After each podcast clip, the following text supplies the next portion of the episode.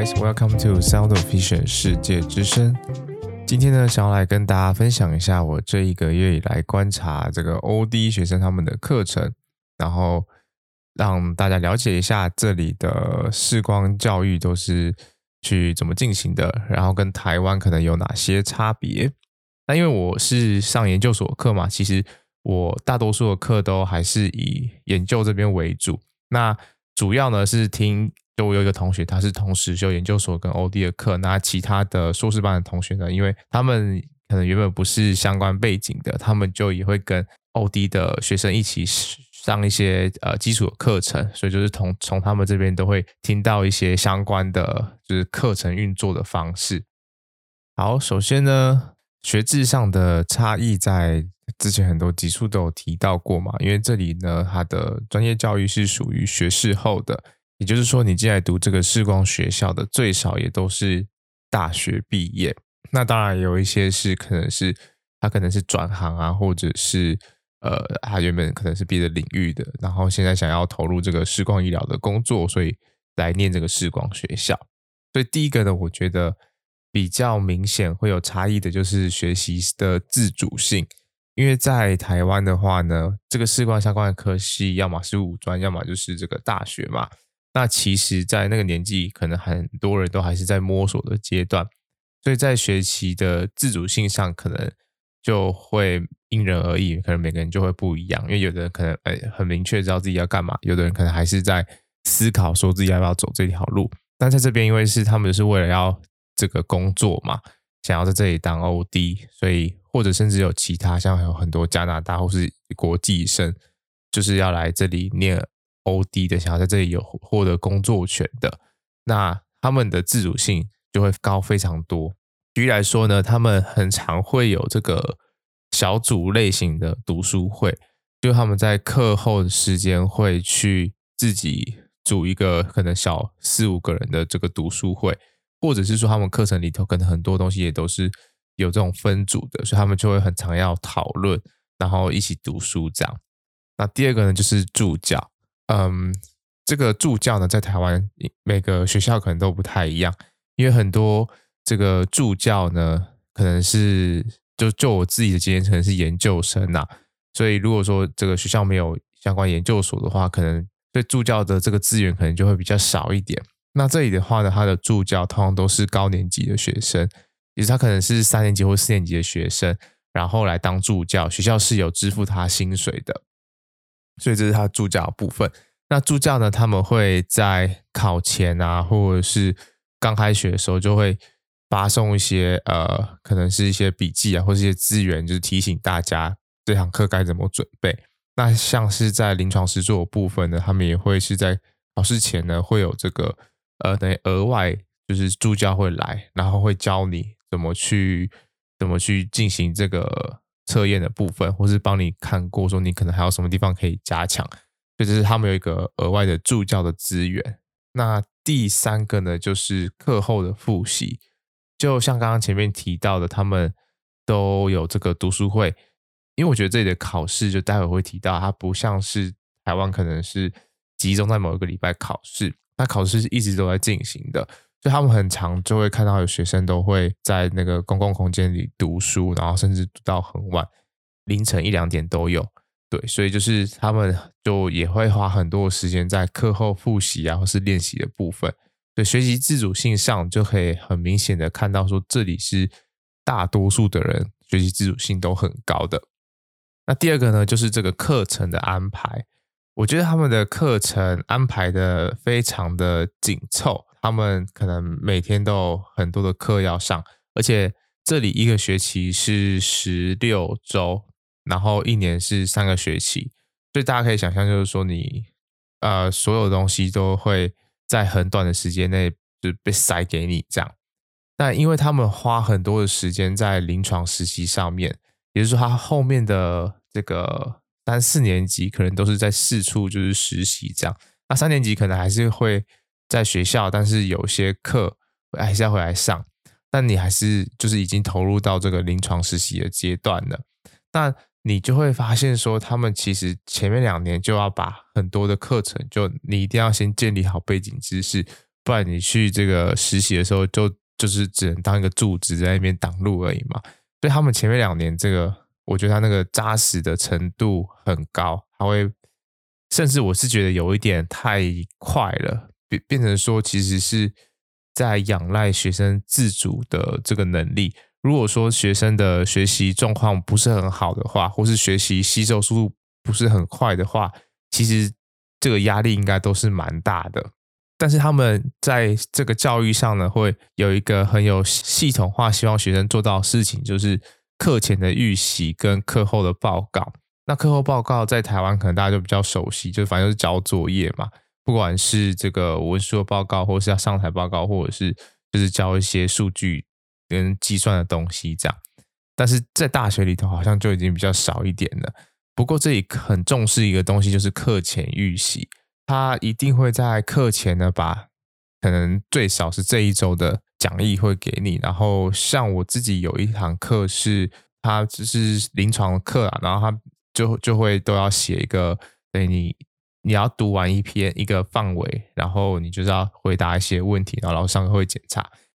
所以回过头来讲，这个课前预习的部分，就是说，如果你在这里不做好课前预习的话，你在上课的时候其实是很难马上进入到那个状态里头的，因为老师其实节奏都很快，然后可能每个礼拜都有小考。那如如果说呢，你到上课的时候才开始要来了解你这些呃要学的知识的话呢，你可能之后面的复习会非常的会非常的忙啦，就是。因为这里的时间安排非常的重要。如果说你没有哦，对，这里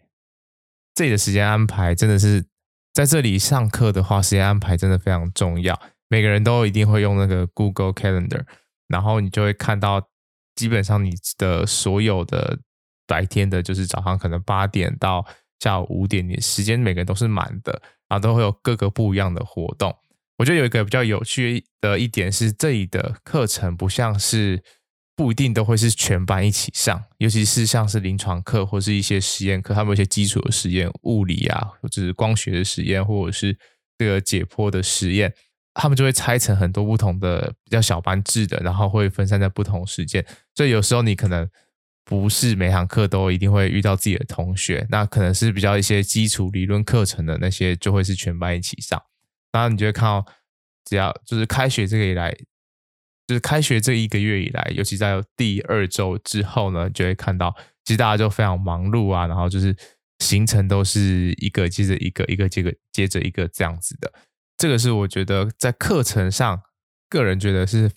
相对台湾来讲是紧凑蛮多的，所以他们在考试这件事情，就刚刚有提到，他们不会像是台湾的学校就会有一个。主要的期中或是期末考，因为其实你要考的东西很多，然后你又希望在这么短的时间内要让学生可以达到一个学习成效。我个人猜测就是这样的设计呢，就是会让他们在学习上一定要更加主动。举例来说的话呢，这里的课表早上的八点到九点都是排一个叫做考试的课程，就是这个小时呢是。可能是你所有的科目都可以安排考试在这个时候，那当然有的考试呢，它是安排在老师自己上课的这个时间里头。那就看到那些 OD 的学生呢，很多就是每天早上都是要去考一个小考这样。那这个小考就是考上一周的内容，它可能是三题，可能是五题，就根根据不同的课程可能会不一样。但是大概三个礼拜之后呢，就会开始会有个比较大范围的，就是复习前面一到三周。所以它这个学习跟检核的周期是非常的紧凑的，就是你只要开始考试之后呢，你就会发现你就被所有东西一直追着跑。这个考试完了，你就要交下一个报告，报告完又下一个考试。每个礼拜基本上你是很少会有一个喘息的空间，就周间的时候你是很少会有喘息的空间。然后越到高年级，你就看到那个人的每个那个学生的脸就是很那个生无可恋哈，就。也没有什么活力，然后就非常累这样子，对，所以这个是我觉得比较不一样的地方。那第三个呢，是我觉得他们在课程上的安排，他们会把它分得很详细。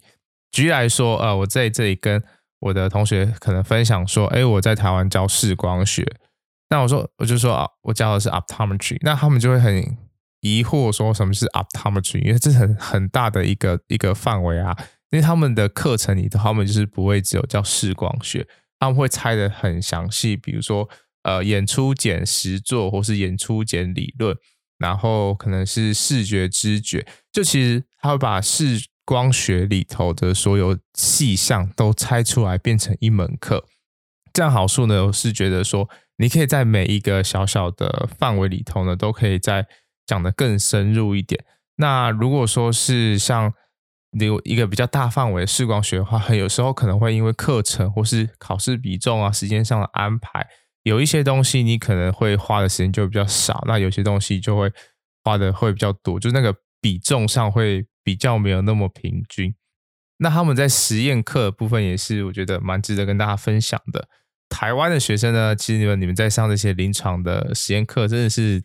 蛮幸福的，因为通常老师都会花很多时间，然后手把手的教或是指导，然后才会在期中、期末的时候进行考试。但是这里呢，他就是把一堆讲义丢给学生，你一定要先看过之后，或是看呃，他们还会有这个影片，反正就是要看完所有的这些学习的资料，然后进到实验室里头呢，然后再进行这个这个课程。可你看每个礼拜就也就是一堂课时间，那他们大概。学完一个东西，像他们前两周就是学完一些基本的演出部检查，像是 cover test 啊、VA、NPC，然后呃 people test，还有一些这个容像能力的检查，就是一些简单的初检呐。但他们就学两个礼拜，第三个礼拜就开始准备要考试了，所以他们这个考核的，的这个次数是比较多的。好处是，嗯，每一次你要记的东西不会那么多，所以你。理论上应该可以再记得更详细一点，但是我觉得缺点就是，如果说你自己没有很积极的去安排练习的时间的话，真的很容易就会爆掉。那这里练习的方式也是比较不一样一点，就你随时只要没有课，你就是可以 walk in 走进去练习。那台湾的这个有些学生可能听到说哇很好诶，像就是有些学校可能要借啊，或者是要跟老师拿钥匙或什么，就是有一个相相对是有管制的状况。那为什么说这里都可以直接走进去就练习了？那大家想的事情哈，就是在台湾你要管制，通常原因不外乎都是怕说，呃，学生不小心把仪器可能损伤或什么，当下没有人处处理的话，会很麻烦嘛，或是一些仪器如果损坏的话，你要怎么办？那在这里呢，是所有的东西你都要自己买。那当然，当然那种大型基座的，你说诊疗椅啊，或是 Flutter 这种是学校的，但是所有东西是指什么？像是棱镜棒这种，棱镜棒你也要自己买。对，这我就觉得是比较比较特别一点的地方，所以每个人都有一组棱镜棒哈。那只要你有时间，你就可以走进去。那当然也会有这个，也可以跟助教约这个，他们有加强的时间嘛，或者是你就是自己同学相互约约来练习这样。那他们的这个有一个很酷的，就是像我们以前练习的时候，可能要有什么练习记录啊，要签名什么，就类似作业这样。那这里也有，不过他们就是一个电子化的。一方面可能也是要让他们去熟悉这个，有有点像是这个电子病历的系统。所以他们实验室里头就是都会有电脑，那他们就是要登录自己的这个个人账号之后呢，会把你练习的所有资料就是 key 上去，然后就是作为一次的记录，或者是说你呃，我有遇过是呃一些简，因为像我现在就很好奇他们这些临床的的这些技术啊，跟台湾有没有相差很多啊，或是怎么样的，所以我都会自己去当他们练习的对象。那也有就是他们会拿那个电子档，然后就是给你签名作为一个记录，这样。对，呃，就电子化的程度是蛮高的。那除了这个，呃，这个临床的教室，他们有这个电子病历系统之外呢，其他所有的教材基本上也都是电子化，都是这个电子讲义的部分。老师通常会把，有的老师会一次把整学期的讲义丢上去，有的可能就是放这个下一周或是下两周的这个，就是要让学生可以去预习嘛。那电子讲义的好处呢，就是比较省空间啊。但是就大家就是每个人一定都是人手一台 iPad 再加，一个这个可能 MacBook 这样哈，或者反正就是一个平板再加一个笔电，都是标配。所以大家都是拿着这个平板在走来走去啊，他们上课也都是用电脑或是平板在做记录，还是有些人会喜欢用纸笔啦，但就是相对来讲比较少一些啦。那书也是，因为学校的图书馆提供很多资源，所以基本上你也都不用买书。对，不过像我自己个人就是觉得有些书我还是比较喜欢翻实体的，就还是会想要买个这个纸本书啊，就算我有电子档或什么之类的。对，而且另一个我觉得是啊，很多现在很多可能一些电脑视觉症候群的人，其实你看这个电子萤幕看久了，真的是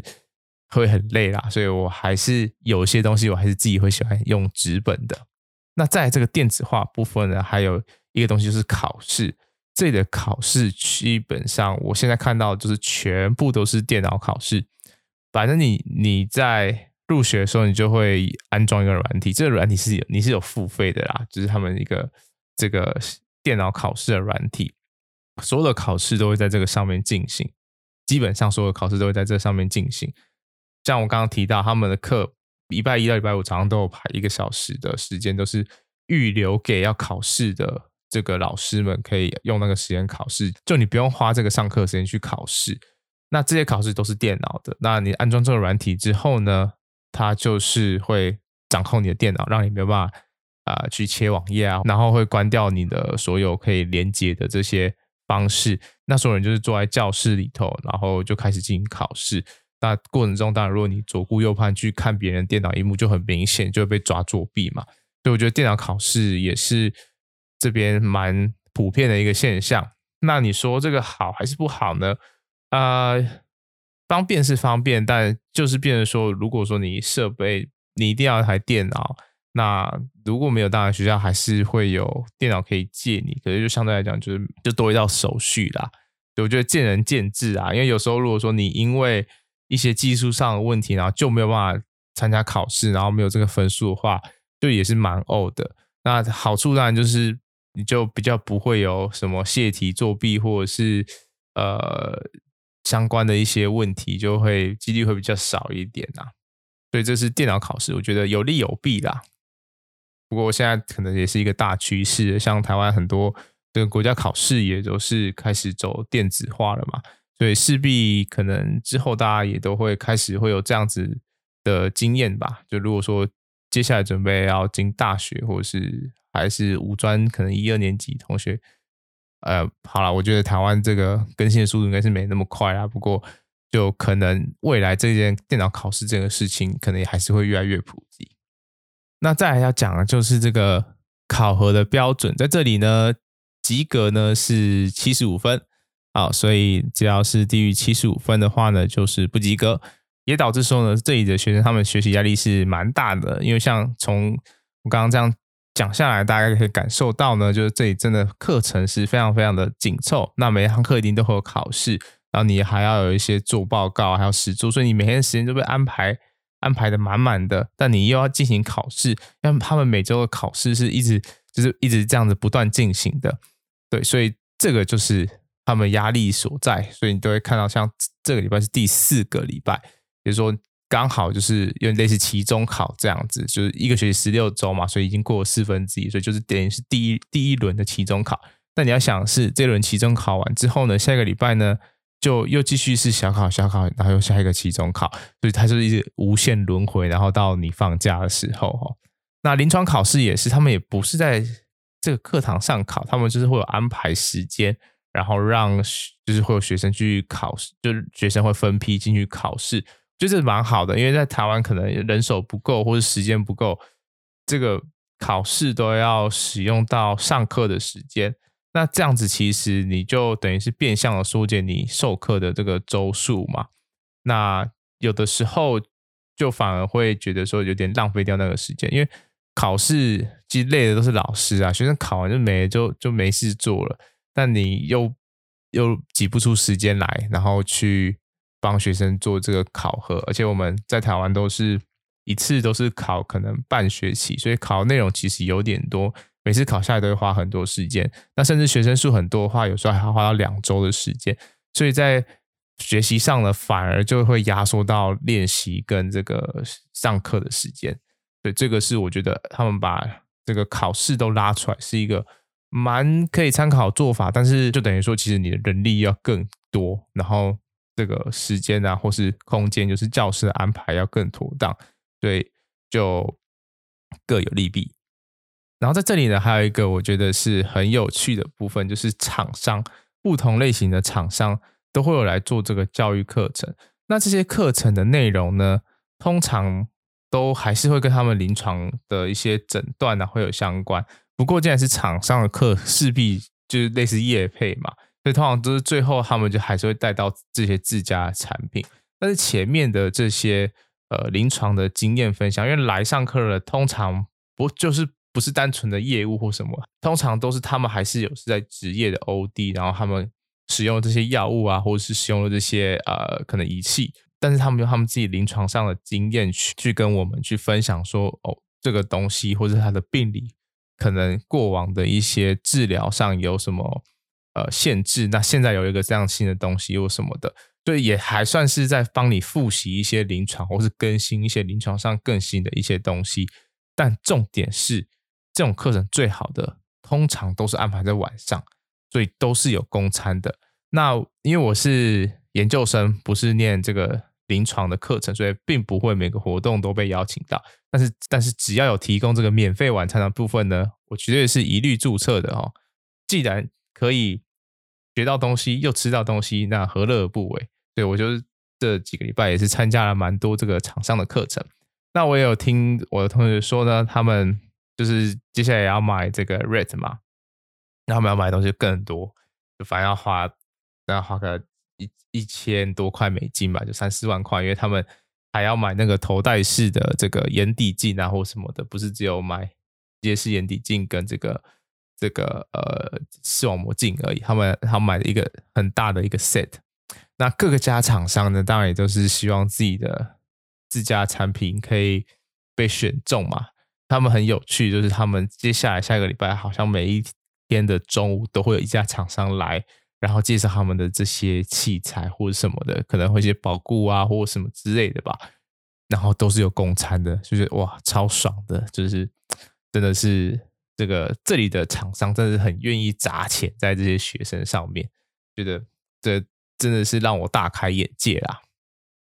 好，以上呢就是我目前观察下来，然后以及从我的同学的口中呢。